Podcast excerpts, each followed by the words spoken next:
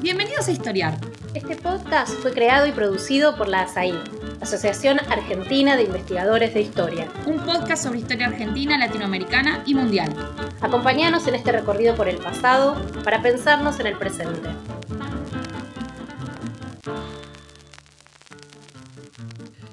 Bienvenidos y bienvenidas a un nuevo episodio de Historiar, el podcast de la Asociación Argentina de Investigadores en Historia. Mi nombre es Francisco Reyes y soy miembro de la SAI, investigador del CONICET y docente en la Universidad Nacional del Litoral. Hoy actúo como anfitrión de un episodio especial de Historiar y el tema que nos convoca es el de los orígenes de la Unión Cívica Radical, o más comúnmente llamado el radicalismo argentino. Una fuerza política que tiene más de un siglo de actuación en el país hasta este mismo presente. Para conocer mejor este tema, sobre el que se vuelve una y otra vez, incluso en el debate público de nuestro país, nos acompañan dos especialistas de primera línea.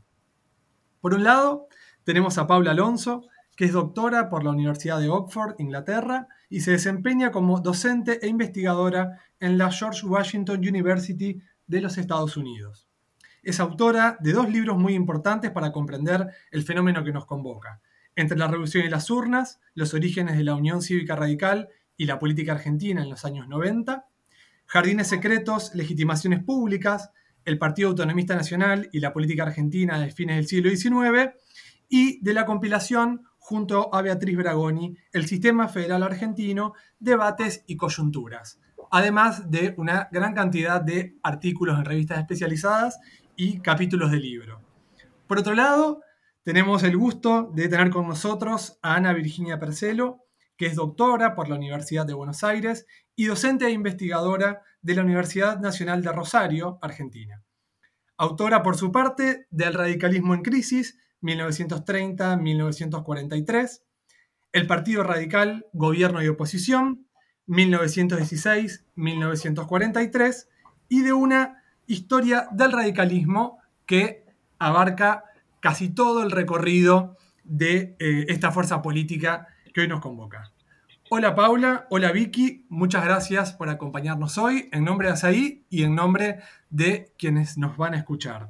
Muchas gracias eh, por la convocatoria y encantada de compartir esta escena con ustedes.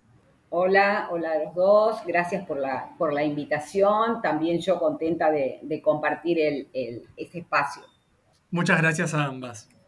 Bueno, y me parecía interesante comenzar con un poco la cocina de cómo los historiadores eh, se meten y piensan temas como los orígenes del radicalismo. Y en este sentido, eh, precisamente quienes se dedican a la historia siempre deben lidiar no solamente con el conjunto de fuentes y documentos que recaban para reconstruir un determinado fenómeno, sino también con las interpretaciones previas de los mismos actores que protagonizaron estos eh, acontecimientos históricos. Y en este sentido, me parecía interesante volver sobre la historia de los orígenes de la Unión Cívica Radical, lo cual implica vérselas con la imagen construida por los propios radicales, sobre todo teniendo en cuenta que el radicalismo se encuentra vigente en la política argentina, al igual que el peronismo y al igual que el socialismo, por ejemplo. Entonces, lo que me interesaba eh, preguntarles en primer lugar es cuánto pesan estas representaciones más o menos potentes, más o menos vigentes, y los mitos fundacionales de los partidos políticos.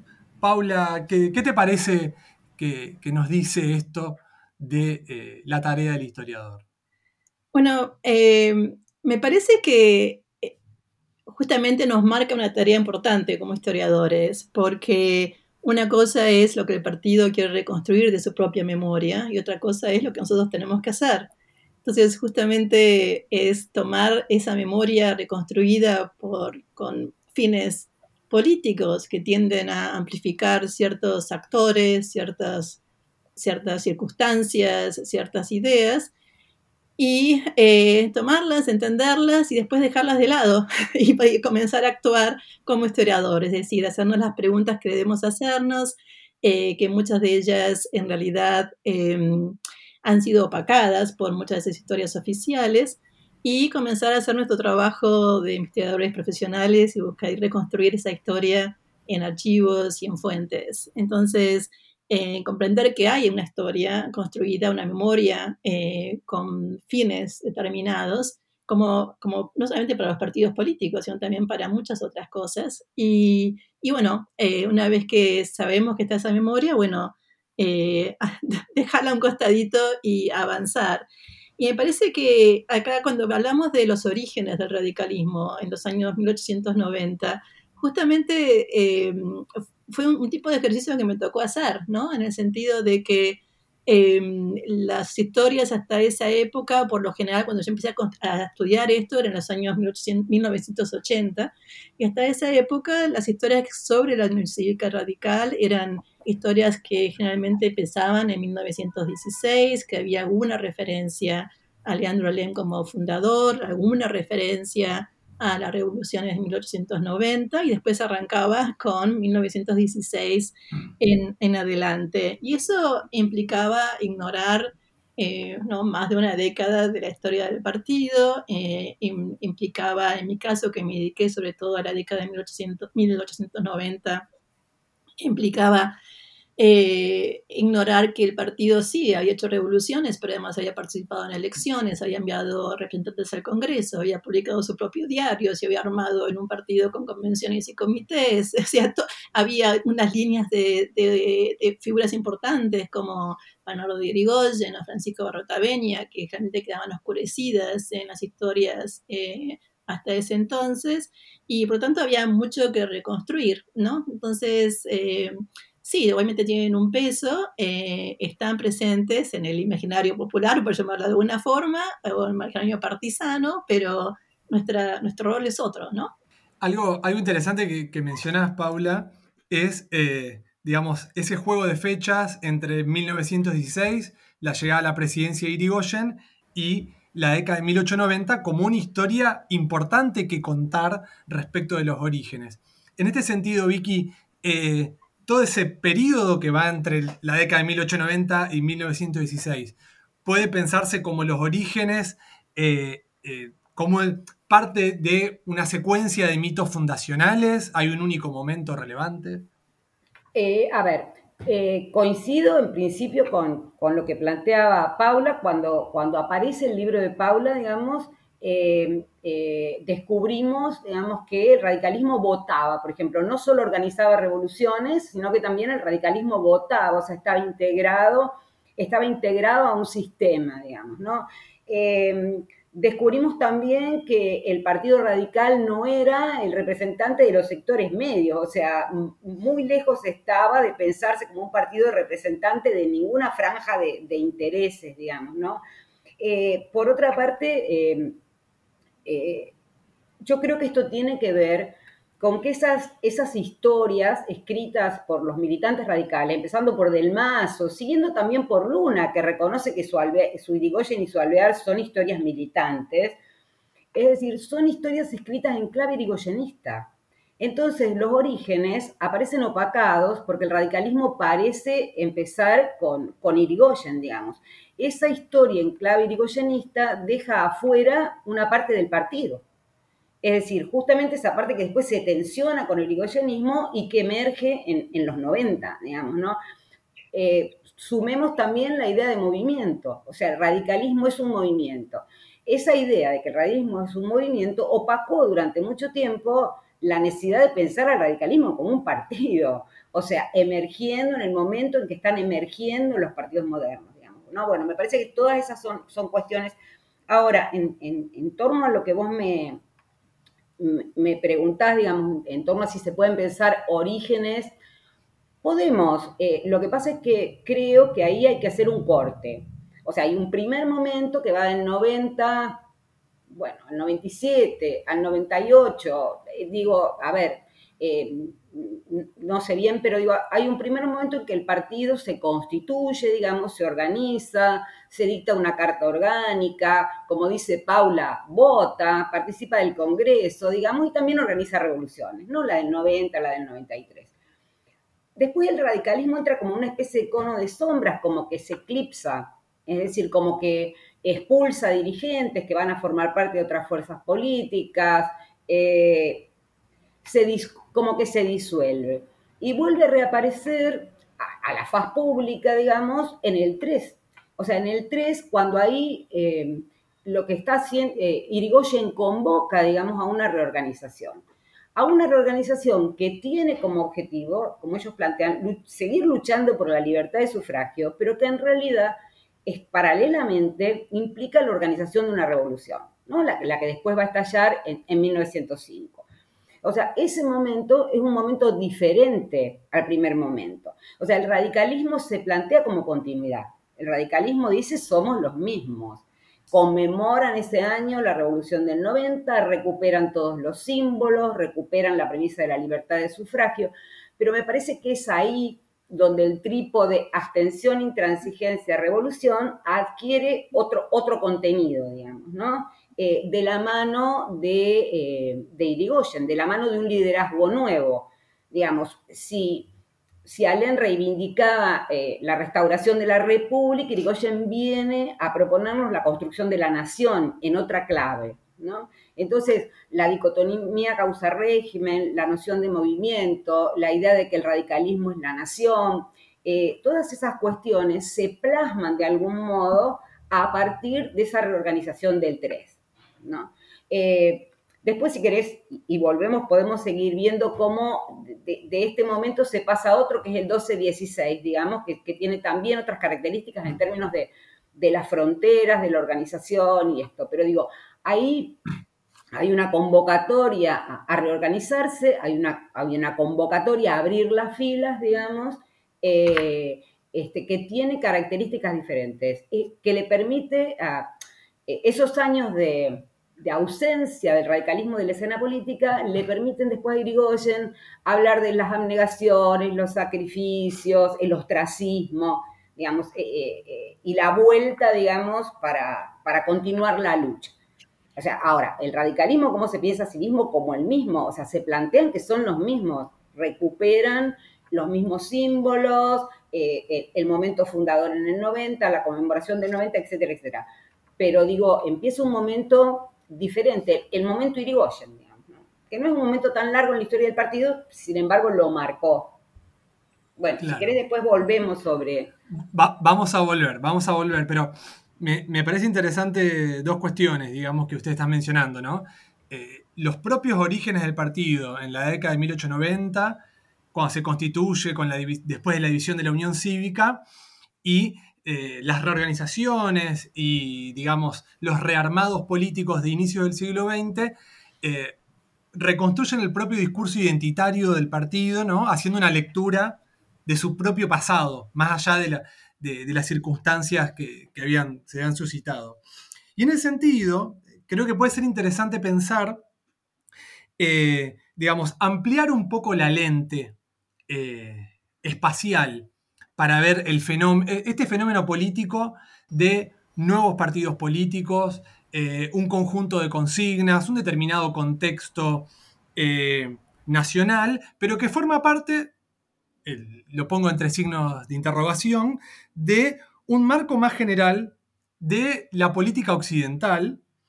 Eh, algunos planteos para el caso de Europa o Estados Unidos comienzan a plantear una suerte de tránsito hacia la política o hacia la democracia de masas, donde eh, cobran eh, fuerza y vigor fenómenos como los nacionalismos, eh, se organizan y se fortalecen los movimientos obreros y distintos grupos específicos de interés, que recién mencionó Vicky, las izquierdas, socialistas, anarquistas, sindicalistas, los movimientos sufragistas de mujeres reclamando por el voto femenino y actores de la opinión pública como la gran prensa que Paula mencionaba, ¿no? que el radicalismo también tiene sus propios diarios y hay otros diarios con los cuales interactúa, pero esto forma parte de un fenómeno transnacional, podríamos decir. En este sentido, Vicky, recuerdo que eh, en tu libro sobre el radicalismo, gobierno y oposición, mencionas que algunos rasgos del de, eh, radicalismo a fines del siglo XIX y principios del siglo XX puede asemejarse a otros fenómenos políticos, por ejemplo, eh, en Europa o en América Latina e incluso en Estados Unidos. Bueno, a ver, para meterme en el tema que estás planteando, digo, em, a mí me parece que ese tránsito que vos estás planteando para el mundo occidental del siglo XIX al XX es, un tránsito que también la Argentina hace. También en la Argentina hablamos de un tránsito eh, del 19 al 20, digamos, y también en el caso argentino aparece la cuestión de la representación, eh, es decir, la, la, cuestión obrera, la cuestión social, la cuestión nacional, digamos, eh, son todas cuestiones que atraviesan ese, ese tránsito de siglo, con todas las diferencias, con todos los matices. Es decir, la Argentina no está aislada del mundo en ese momento, hay, hay indudablemente eh, intercambios que, circulación de ideas que tienen que ver no solo con que se leen a los, a, los, publicistas, digamos, sino también que esos publicistas a veces vienen, dan conferencias, qué sé yo. Duit en el 12 estaba, estaba dando conferencias y la revista Argentina de Ciencias Políticas lo publicaba, eh, leían a Bryce, eh, em, qué sé yo, Allen citaba permanentemente a la Boulé, o sea, hay como, como una circulación de ideas y de experiencias, digamos, que en el Río de la Plata indudablemente se toman, o sea que, el proceso no es ajeno, ¿no? Entonces, es el momento del tránsito hacia el sufragio ampliado y ese momento del tránsito hacia el sufragio ampliado supone necesariamente, o, supuso necesariamente la construcción de partidos de masa, o sea, de, partidos que, resuelvan, por un lado, la cuestión técnica de, de organizar al electorado, ¿sí? Y por otro lado, la cuestión de la aceptación del pluralismo, la cuestión de la aceptación de la diversidad. La Argentina no es ajena y el radicalismo indudablemente emerge eh, en, los 90 como, como partido diferente de los partidos previos, digamos. ¿no? Eh, si, en los discursos del 89-90 eh, Alén es una excepción en torno de, reivindicar la figura del partido, después esto empieza a ser más aceptado, los partidos pasan de considerarse un mal necesario a ser revalorizados, a, plantearse eh, un deber ser de los partidos, partidos orgánicos, partidos permanentes, partidos de principios, y eso tiene que ver con que están leyendo la experiencia inglesa, con que están leyendo la experiencia americana. Eh, Vicente Gallo decía a fin de siglo eh, partidos ingleses, es decir, la figura del club inglés, la figura del partido inglés era la figura que él pensaba que se ajustaba mejor a, las necesidades de la Argentina en ese momento. El ejemplo negativo era Francia. O sea, eh, justamente la fortaleza de las instituciones inglesas tenía que ver con la organización de sus partidos. Entonces, me parece que el, radicalismo entra, se constituye como partido en, ese proceso. Se da una carta orgánica, establece convenciones y comités, va adquiriendo una estructura territorial, digamos, la política empieza a gradualmente a nacionalizarse, digamos, a quebrar más los marcos regionales de la, política, digo. Entonces, eh, si bien hay una cantidad enorme de diferencias, digamos, hay un proceso del cual me parece la Argentina participa y el radicalismo está inmerso en, ese proceso, digamos, ¿no? Eh, entonces, eh, el, Partido Radical cuando se organiza en la etapa ALEM, eh, eh, eh, intenta organizarse como un partido orgánico, como un partido impersonal, como un partido semejante a los partidos americanos, digamos. forma parte, de, me parece, de, ese proceso. No sé si es por ahí que vos estabas pensando la cuestión, pero, pero sí, me parece que, que no se puede pensar a la Argentina aislada del contexto del mundo occidental en ese momento y que el radicalismo participa de ese proceso. O sea, es el 90, me parece que después del parque, digamos, cuando este debate se hace, se hace más claro, cuando empiezan a plantearse mucho más estas cuestiones, digamos, cuando empieza un debate mucho más intenso sobre, sobre estas cuestiones, y, este, y bueno, y emergen los partidos, ¿no? En el 96 se organiza el Partido Socialista, después si querés vemos diferencias y semejanzas entre un partido y otro, entre el PAN, el radicalismo, el, socialismo, etcétera, etcétera.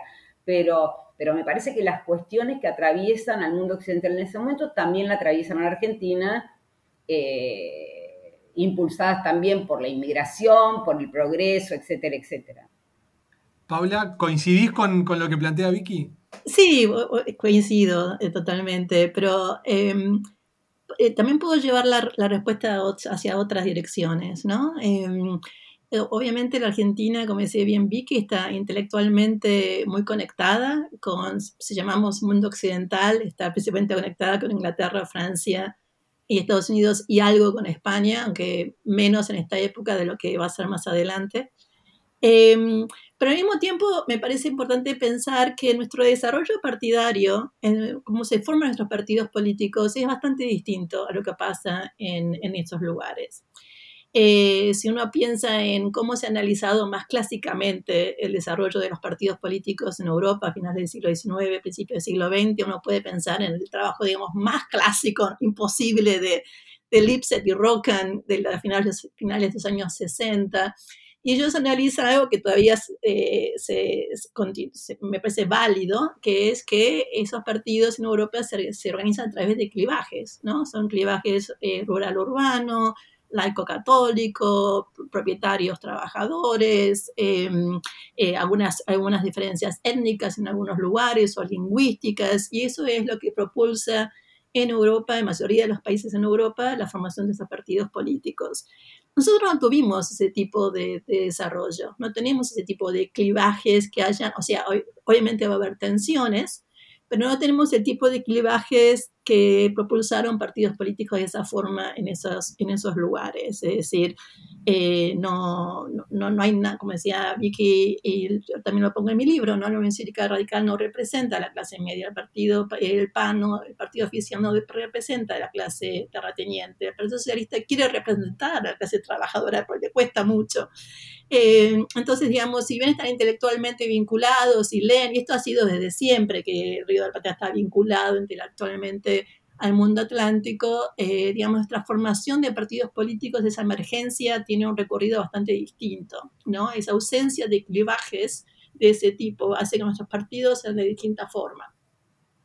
Y también es distinto con el caso de Estados Unidos, ¿no? Porque en el caso de Estados Unidos, como decías bien Vicky, los partidos políticos empiezan a, a digamos, a organizarse más estructuralmente eh, a partir de 1870, 1880, donde eh, comienza a haber mayor caudal electoral. Entonces hay que organizar esos, esos votantes, hay que organizar esos electorados. Eh, eso no es nuestro caso. Antes de 1912, nuestro electorado nacional era de 20-25% de la población. Entonces, digamos, no, no había una necesidad de organizar un caudal electoral. Entonces, eh, digamos, también nuestro recorrido es distinto. Para mí la idea de una política de masas es, no, se puede empezar a hablar de esto a partir de 1916, antes, antes no. Eh, entonces, me parece que, que, sí, que intelectualmente hay, vocabularios, hay ideas que se cruzan. En cuanto pensamos en la formación de partidos políticos, nuestra historia es bastante particular y bastante eh, diferente eh, a, a, eso. Obviamente después, cuando avanzamos a, a 1920, por ejemplo, ya hay otro tipo de tensiones y ahí sí se puede hablar de otro tipo de clivajes em, que van a afectar obviamente a los partidos políticos de cierta forma, no solamente en Argentina, sino en muchos países de América Latina y de Europa. ¿no? Los 20 van a ser una década difícil, si se quiere, como antesala del 30. Em, pero digamos, nuestro eh, digamos, eh, lo que vamos a definir como masas, son masas que, irrumpen en la política o son masas generadas por la política. Y eso va a ser, me parece, algo que recién empieza a, a manejarse y a pensarse a partir del 16. Este es el podcast de ASAIG, la Asociación Argentina de Investigadores en Historia. Te invitamos a asociarte y a seguirnos en las redes en Twitter, en Facebook e Instagram. Toda la información sobre la asociación la puedes encontrar en nuestra página asaig.org.ar. Te esperamos todos los sábados con un nuevo episodio de Historiar sobre los grandes temas de nuestro pasado, abordados por especialistas e historiadores profesionales de manera cordial pero rigurosa. Seguimos con nuestro episodio de hoy. Ambas eh, plantearon algo que me parece muy interesante, jugando con, el contexto internacional en el cual surge eh, la UCR a fin del siglo XIX, que tiene que ver con los clivajes, con las líneas de división dentro del propio espacio político argentino. Y en ese sentido, uno puede pensar que también eh, había ciertos estilos ya consolidados o en curso, ideas, culturas políticas, tradiciones, que ambas han analizado muy bien en sus trabajos. Y en ese sentido, eh, les quería preguntar, ¿dónde se ubicaba entonces el radicalismo que, como bien demostró Paula en la década de 1890, considera importante movilizar a los electores, sobre todo en ciertos distritos como la capital federal, bueno, una historiadora que ustedes conocen muy bien, Beatriz Bragoni, también ha trabajado para el caso de Mendoza, por ejemplo, eh, pero al mismo tiempo defendía la bandera de la revolución armada, ¿no? Un, ejercicio legítimo, según esta visión, de la violencia política. Eh, entonces, ¿qué, dentro de estos clivajes y de estas ideas, ¿qué distinguió entonces a la UCR de las otras fuerzas políticas existentes en ese contexto que algunos llaman el orden conservador, otros el régimen oligárquico o la república oligárquica, pero que en tal caso planteaba efectivamente diferencias y de un tenor muy, eh, muy caliente, muy sostenido. Paula. Eh, bueno, arranco entonces. Em, a mí me parece importante subrayar que la Unión Cívica Radical de los años 90 eh, fue un proyecto político, ¿no? Entonces ellos, un grupo de gente, especialmente hombres, que decidieron armar un proyecto en conjunto. Em, y, el proyecto cuál fue? El, cumplimiento de la Constitución Nacional, la generación de una vida partidaria competitiva, eh, electoral no solamente limpia, sino que además entusiasmase eh, a la ciudadanía, el federalismo, la defensa del federalismo versus un sistema más centralizado que proponía el PAN, el partido en el gobierno, el libre cambio eh, como una política de defensa del consumidor eh, frente a políticas más proteccionistas que proponía el, el, PAN, el partido en el gobierno nuevamente. Entonces, digamos, ella, este grupo tenía este proyecto. Eh, y, y, el resto, digamos, la revolución, la prensa, las elecciones, la participación en el Congreso, son las herramientas que utilizan para llevar a cabo este, este proyecto y que son varias, obviamente, son muchísimas y que y que son las herramientas propias de la política del siglo XIX, eh, con, algunas novedades, ¿no? como la organización de, partidos, de partido, eh, convenciones, hacer algo, un partido con democracia, con democracia interna. O sea, no es que la Unión Cívica Radical es una repetición de lo que venía de antes, hay novedades eh, sumamente importantes. Y es justamente ese proyecto que tienen, más que las herramientas que utilizan, lo que para mí lo distingue del Partido Socialista, del PAN y del mitrismo. Eh, el PAN, como sabemos, tiene ideas muy distintas de hacia dónde tiene que marchar la Argentina. No radicalmente tan distintas, pero distintas, lo suficientemente distintas como para formar estas divisiones, ¿no? Entonces, eh, ¿qué promulga el PAN? Promulga el orden, la desmovilización política, la centralización estatal, el crecimiento económico, eh, evitar la competencia electoral, evitar la política, básicamente, evitar, evitar el tumulto, eh, el, digamos, no solamente porque para que haya progreso tiene que haber orden, sino porque el progreso es el medio para ellos, además de conseguir ese orden, ¿no? Y esa estabilización que tanto ansían. Entonces, tienen otro proyecto político. Entonces, digamos, el proyecto es un proyecto que justifica la ausencia de, de, competencia partidaria, que justifica esa creación de estatal, que justifica la centralización, que justifica el proteccionismo. Entonces, digamos, son proyectos bastante distintos. El mitrismo para estos años, para la década de 1890, tiene una, un camino más sinuoso y más ambiguo, si se quiere, entre estas dos eh, opciones. Por un lado, les gusta alguna de las banderas del radicalismo, pero no muchos de sus métodos. Em, y lo que va a hacer son acuerdos, y a veces está más de acuerdo con el PAN, digamos. Entonces van a ser, el mitrismo va a ser durante estos años una situación, como decía, un poco ambigua, donde va a haber momentos de acuerdos a nivel nacional o a nivel provincial o a nivel de la ciudad, eh, con los conservadores, con los miembros del PAN. Em, y otros momentos de alejamiento, digamos. Entonces va a tener un camino un poquito más sinuoso hasta que desaparece, básicamente, ¿no? Entonces, me parece que que, que, ahí es donde yo pondría los mapas, más en los proyectos que tienen, porque ese es el clivaje principal en la Argentina, ¿no? El tema de los proyectos políticos, más que, como decíamos antes, otro tipo de clivajes que en otros lugares han dado eh, formaciones partidarias distintas a la nuestra. Claro, y quiero enganchar esto con algo que, lo, que lo que nos dice Paula, con algo que le quería preguntar a Vicky, porque mencionaste en una intervención previa eh, la cuestión de que en el segundo momento, podríamos decir, de los orígenes, o en una segunda etapa, a inicios del siglo XX, cuando se reorganiza la Unión Cívica Radical, eh, uno podría decir que el radicalismo ya podía reivindicar una identidad propia, un estilo político, esta serie de características que mencionó Paula para la década de 1890, que en algún sentido los distinguía, pero en algunos otros sentidos también podía haber ciertos parecidos de familia con fuerzas como el mitrismo e incluso con, los miembros del PAN, pero el escenario político en la década de 1900 y de 1910 puede pensarse como bastante diferente ¿no? respecto de la década de 1890. O sea, el desafío del radicalismo, de cómo pensarse a sí mismo y su lugar en la política argentina, ¿es muy diferente ya cuando eh, se reorganiza con Irigoyen? Eh, sí, Vuelvo rápidamente sobre, sobre algo previo para, meterme en lo, que, en lo que planteaba Paula y, trato de, contestarme esto que vos me decís.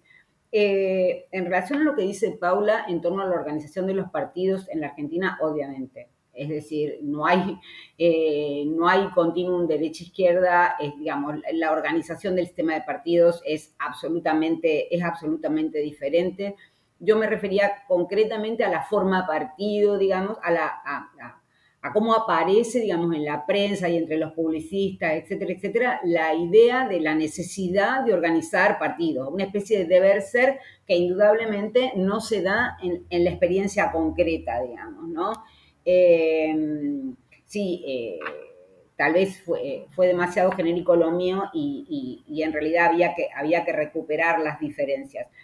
Em, en cuanto a, en cuanto a lo que Paula planteaba en, relación a la pregunta que vos le hacías, sí creo que, eh, que digamos, eh, la revolución y, en, el 90 se, se inscribe, es una herramienta previa, digamos, se inscribe, no, no, intenta modificar nada, no intenta cambiar nada, intenta restaurar y regenerar es decir, no, crear un orden nuevo, digamos, ahí hay, una intención de, restaurar las instituciones y de, regenerar las costumbres, como plantean los cívicos, digamos, eh, em, eh, se limitan a exigir, digamos, libertad de, libertad de sufragio, ¿no?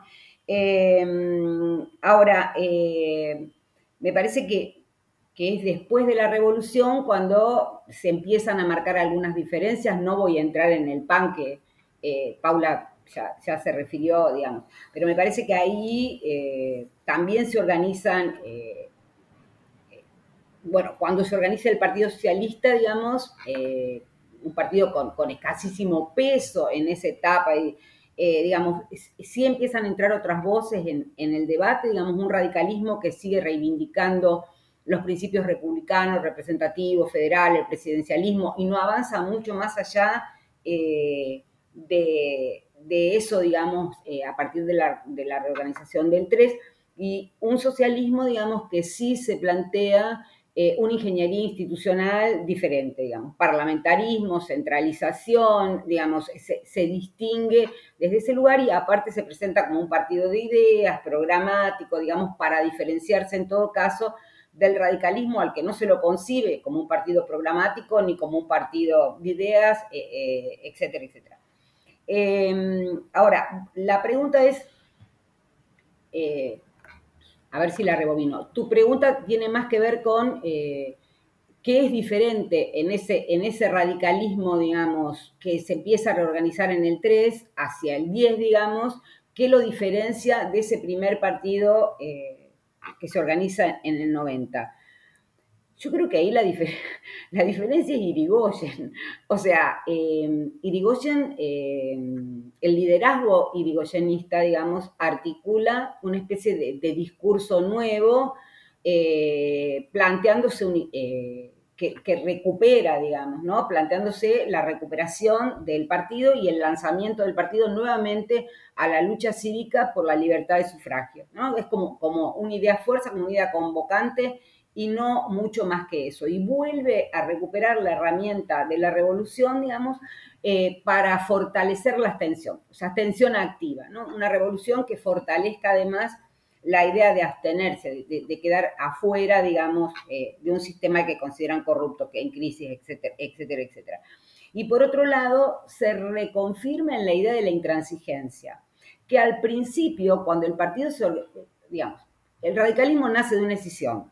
Cuando el radicalismo se cinde de los cívicos en el 91, en realidad se cinde a partir fundamentalmente de cuáles van a ser las formas de acción hacia adelante. ¿no? El radicalismo se propone antiacuardista, eh, ahora, en Irigoyen, ese antiacuerdismo se transforma en intransigencia, ¿no? En intransigencia, en, eh, se, torna un concepto mucho más, mucho más duro, digamos, ¿no? Intransigencia en los principios, intransigencia en la práctica, etcétera, etcétera. Que después, en la experiencia concreta es relativa, pero digo, intransigencia, revolución y abstención aparecen ahí como las ideas fuerzas, las ideas convocantes, junto con esta idea de que el radicalismo eh, es la nación, es la causa, eh, y el régimen es todo, eh,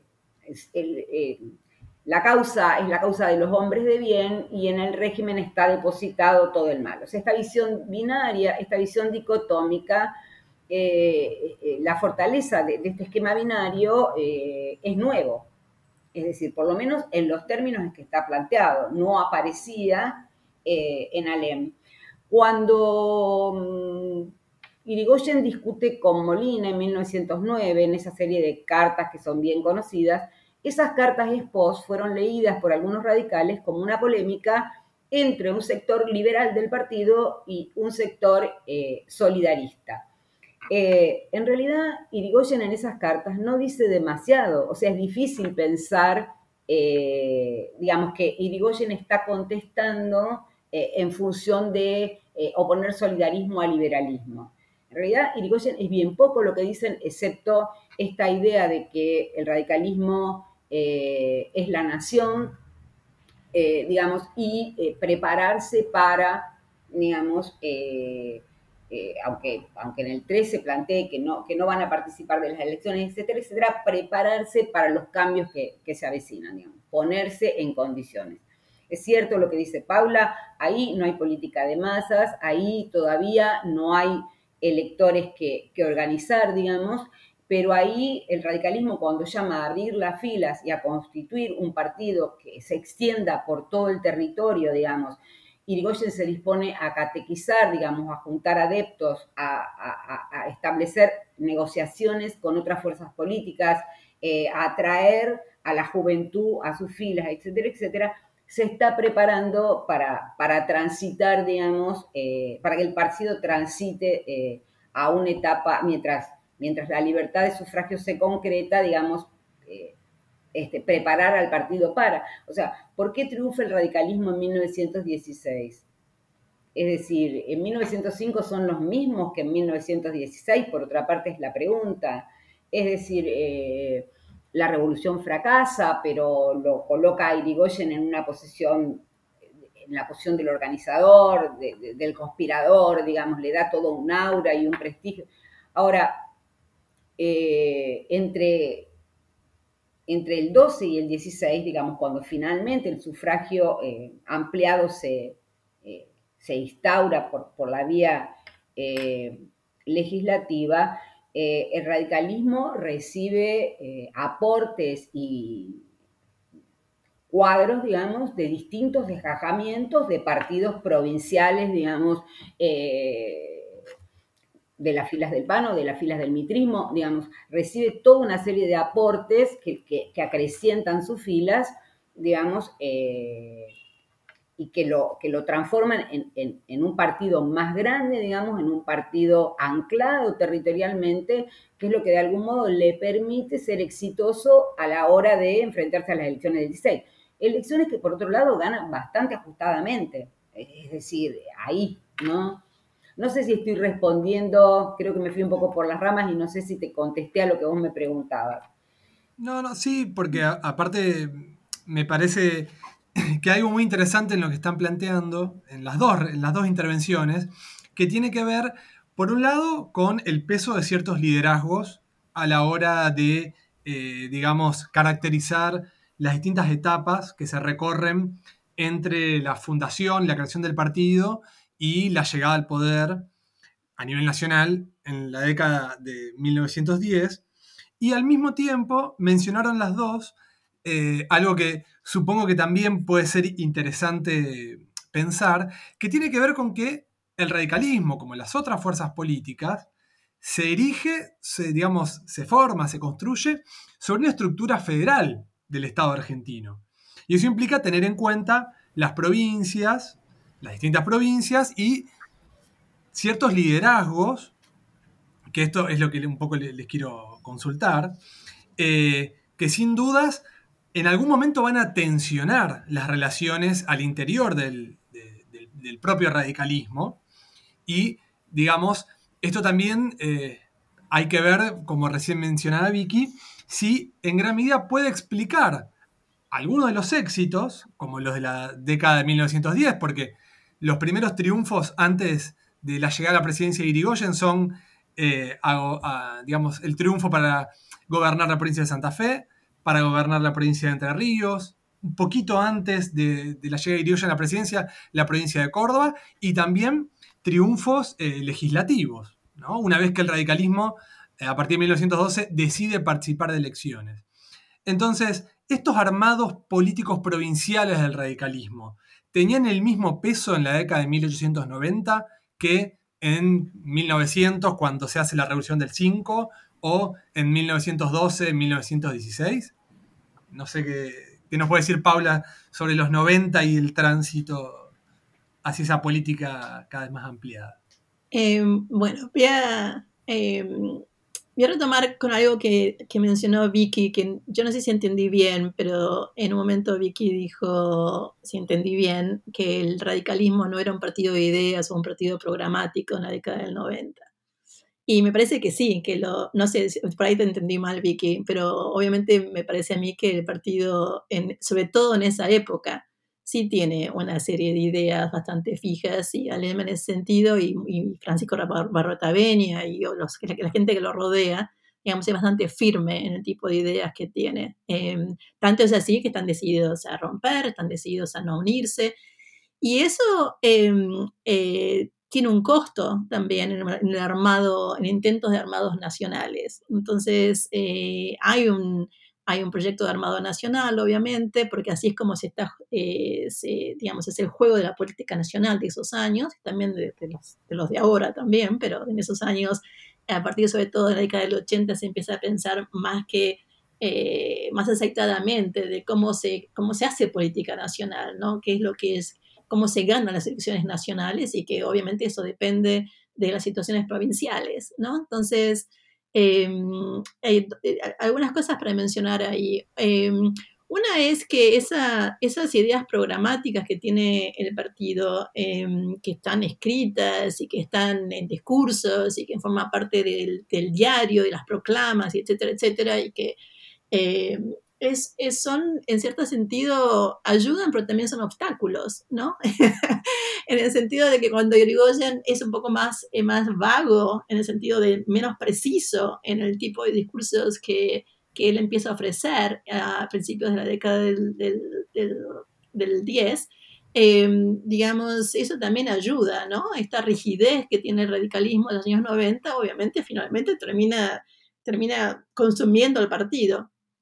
Entonces, obviamente tienen, tienen relaciones con Santa Fe, con Córdoba, pero justamente, por ejemplo, con Córdoba terminan peleados por, por temas doctrinarios, ¿no? Temas de librecambismo versus proteccionismo, lo mismo con, con, la gente, con grupos de Tucumán que defendían la protección del azúcar y los radicales no. Entonces, digamos, la ideología que tienen es muy marcada y es tan marcada que hace que, eh, digamos, en algunos lugares tengan adeptos y puedan asociarse con grupos en algunas provincias y en otras no.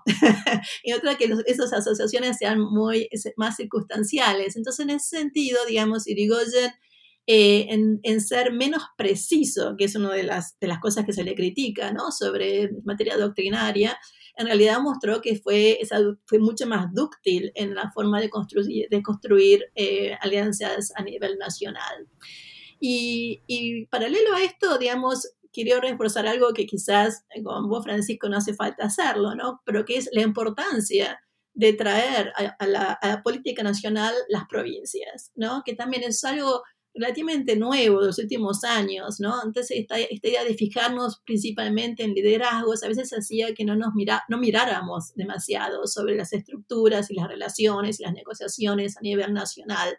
Buenos Aires era lo nacional y las provincias eran estudios de caso. en cambio, digamos, ahora, eh, digamos, ya se entiende que es imposible hablar de política nacional y de redes y negociaciones sin sin eh, ponernos a conocer mejor cómo funcionaba eso, lo cual no es fácil porque es, es cosa solamente de intensivo, en forma de la, laboriosa, de, de, unir todos esos contactos y esas redes, eh, y al mismo tiempo es muy dependiente de los archivos disponibles, ¿no? Que para algunos partidos eso es más posible que otros, para algunas provincias más posibles que otras, ¿no? Entonces, eso también te crea una serie de dificultades y de, y de buenos desafíos, ¿no? Para nosotros para tener. Vicky. Contesto, eh, aclaro, digamos, porque eh, tal vez la, lo dije rápido y que eh, digamos, yo lo que decía es que eh, cuando surge el socialismo, eh, en realidad caracteriza al radicalismo como un partido no programático, carente de ideas, de programa, este, etcétera, etcétera. No, de, ningún modo pienso como Paula que de hecho ese primer radicalismo, ese radicalismo del 90, tiene claramente, tiene claramente un programa. Con Irigoyen empieza, eh, Irigoyen niega la necesidad de un programa porque eh, quiere aunar voluntades, digamos, y ese, ese, esa negativa a sancionar un programa, digamos, le facilita las negociaciones y, las redes que va, que va tejiendo. de algún modo le posibilita también el triunfo, eh, el triunfo del 16, ¿sí? Em, pero eh, esto no es que no tenga contestaciones además dentro del partido. O sea, eh, ya en la convención del 16 se matan entre ellos, digamos, por decir, bueno, le estamos entregando un cheque en blanco a este señor para que sea el presidente, que eh, digamos, los entrerrianos saltan, los salteños saltan. Es decir, esto... a ver, Irigoyen tiene un montón de contestaciones eh, adentro del partido, digamos, ¿no? Que lo hacen un partido tensionado por quienes quieren programa y quienes no lo quieren, quienes apelan a, a la nación y quienes apelan a la parte. Es decir, ahí hay toda una serie de, tensiones, digamos, dando vuelta. Pero bueno, en relación, a, en relación al programa, esto. En relación a, a la cuestión provincial, digamos, cuando Irigoyen gana las elecciones del 16, en realidad yo decía, gana ajustadamente. Pensá que, eh, cómo pesan las provincias ahí. Irigoyen no gana Buenos Aires. Irigoyen, eh, digamos, no, no tiene mayoría en diputados, mucho menos en senadores que no la va a obtener nunca, digamos. O sea que el peso de las situaciones provinciales tienen que ver con, con las redes que fueron posibles tejer, digamos, y en realidad el radicalismo se va nacionalizando, digamos, y el país se va radicalizando gradualmente a medida que van ocupando espacios de poder. Es decir, Irigoyen tiene que recurrir a la intervención federal. E interviene una cantidad de provincias que se radicalizan después de la, de la intervención o no. Corrientes nunca tuvo gobierno, gobierno radical, San Luis alternó. Es decir, eh, sí, eh, obviamente eh, em, el radicalismo es, uno de los partidos que en ese momento logra, digamos, presencia territorial, logra anclar en, el territorio. Pero como decía Paula, en algunas provincias más, en algunas provincias eh, menos, digamos, eh, y, siempre, con, siempre con tensiones. Pensá que Santa Fe había, había, los radicales habían accedido al poder en el 12, digamos, porque ya estaban divididos, o sea que que casi le cuesta la presidencia a Irigoyen el voto de los santafesinos en el, en el colegio electoral. O sea que, me parece que esto es un proceso, el proceso este de radicalización, digamos, de hegemonía del radicalismo hasta los 30, es un proceso gradual y que, eh, digamos, un proceso que eh, el triunfo arrastra, digamos, ¿no? Que después del triunfo se, se va consolidando, pero que previo al triunfo del 16 todavía está medio atado con, con alfileres, digamos. Eh, el peso de los liderazgos provinciales responde también a ecuaciones que son propias de, las, situaciones, de las situaciones provinciales, ¿no? O sea, nada, me parece, me parece esto. Estamos casi llegando al, tramo final del episodio y la verdad que me gustaría hacerle muchísimas preguntas a ambas.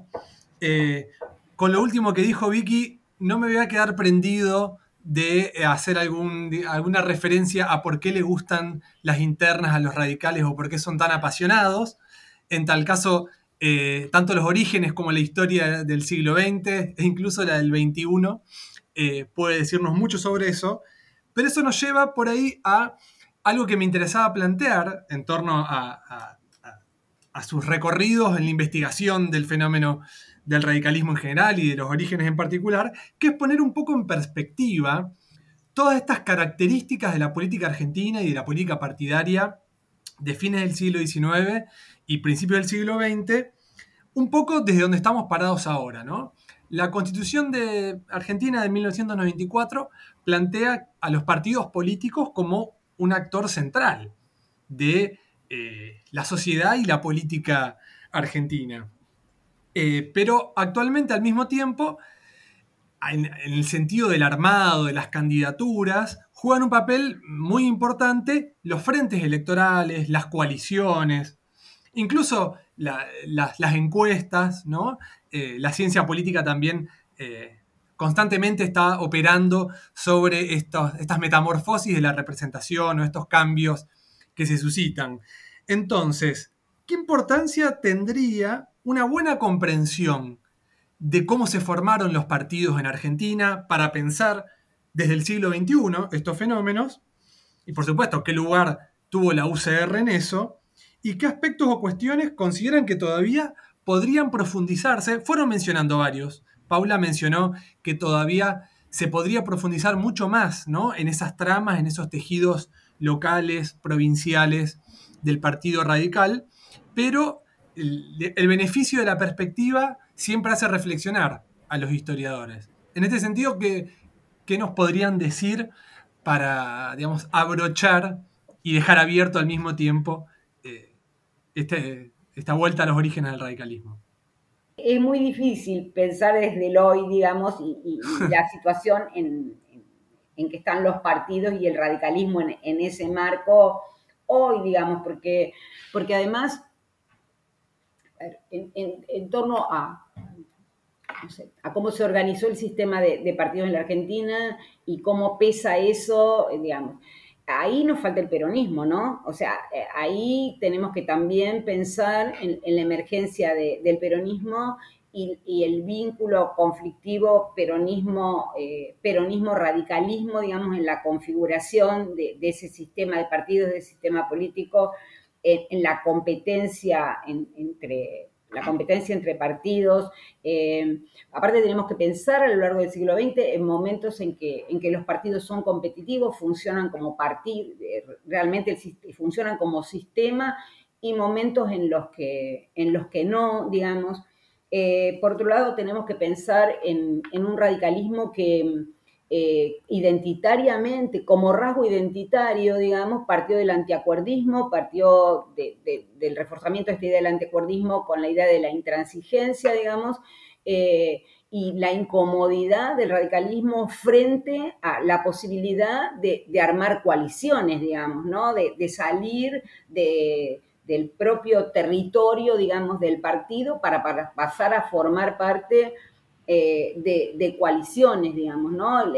la alianza es, un primer momento, pero muy diferente también al momento eh, en que el radicalismo entra en la, nueva coalición con el PRO, digamos, son, dos momentos distintos, era menos incómoda la alianza eh, en los 90 que la situación del radicalismo a partir de su convergencia con, con, el PRO, o sea, me parece que la idea de que el radicalismo participe de coaliciones, digamos, eh, tiene que ver con la imposibilidad de reconstituirse como partido, de reconfigurar una identidad que le permita eh, presentarse solo a las, a las elecciones, digamos.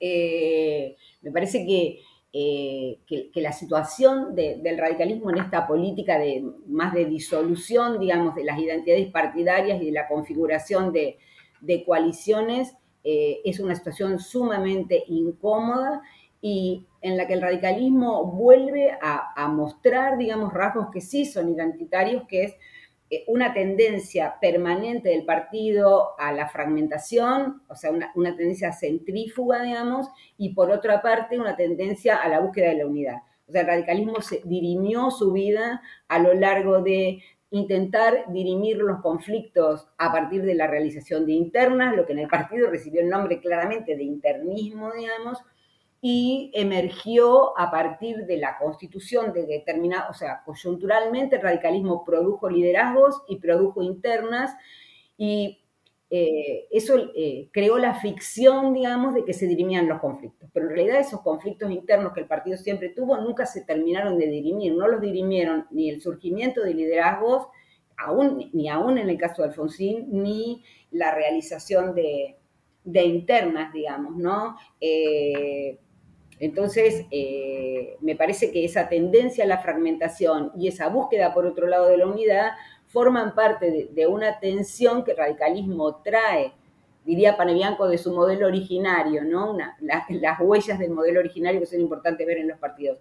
Ahora, eh, no sé cuánto explica esto de, la posición del radicalismo hoy, del sistema de partidos hoy, digamos, y, y qué nos lleva a pensar en que hay que pensar hacia atrás para, darle respuesta a estas cuestiones, tampoco lo tengo demasiado, tampoco lo tengo demasiado claro, digamos. Tampoco sé cuánto la historia eh, nos da herramientas para, para dirimir este tipo de cuestiones. A lo mejor Paula las tenga. no, no, sé si las tengo, pero digamos, eh, para nada las tengo. Pero lo que puedo sugerir es que mm, yo soy bastante eh, a favor como historiadora de pensar en los partidos políticos en general como, como buenos momentos de anclaje eh, como para pensar distintos procesos, digamos, porque a través de un partido uno puede empezar a, digamos, a, analizar distintas cosas, ¿no? Entonces me parece que es una forma de entrar a la historia y entrar a la política. Entonces generalmente por eso quizás siempre me ha atraído bastante pensar en los partidos políticos. Eh, de esa forma como historiadora de la política. Pero me parece a mí que, en cierta forma, eh, todos los partidos políticos en realidad son coaliciones. bueno, no, pueden ser coaliciones internas, pueden ser coaliciones con otras fuerzas, pero es armar, es, es eh, ¿no? lo que lo que tienen los partidos políticos son armados y, el tipo de armado que se hace hoy en día eh, no es tan distinto al tipo de armado que se hacía a finales del siglo XIX, para bien o para mal, pero digamos, apoyos mutuos, promesas varias, intercambios de recursos, la retórica, eh, son aspectos constitutivos de cómo se hace política, ¿no? Y los, y los partidos son, digamos, eso que, que aglutina, digamos, este tipo de distintos eh, eh, grupos, ¿no? Temporalmente, más, más, más a largo plazo, eso después se verá, pero digamos, los procesos y, y los instrumentos con los que se hace política no, no han cambiado, digamos, demasiado. Me parece que lo que Lo que sí cambia y ha afectado un poco una mayor fragmentación, que es realmente lo que estamos refiriéndonos, ¿no? Es, eh, son distintos sistemas institucionales, ¿no? Tener colegio electoral, no tenerlo, tener algún tipo de, tipo de, herramientas distintas y también, también sistemas electorales distintos, ¿no? Entonces, los, los, los de ciencias políticas que se dedican al institucionalismo generalmente tienen bastante para contarnos, ¿no? Sobre los impactos sobre esa primera vuelta, sino esa primera vuelta, bueno, todo eso ¿no? ayuda a la fragmentación, si se quiere, de distintas fuerzas, pero, pero la forma de hacer política eh, es, es, es siempre organizar coaliciones, ¿eh? ¿no? Que pueden estar englobadas dentro del mismo nombre o aliadas a distintos, a distintos grupos con distintos nombres, pero el proceso, digamos, lo que, lo que el, digamos, la cocina de la política sigue siendo, eh, digamos, bastante constante, eh, eh, desde 1890 hasta el día de hoy. Bueno, Paula, Vicky, la verdad que ha sido un placer escucharlas a ambas, dialogar entre sí también. Y bueno, les agradezco a nombre personal y a nombre de las AI y ojalá nos veamos en un futuro episodio de Historiar. Muchas gracias y que sigan bien.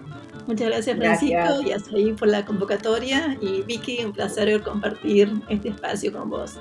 Igualmente.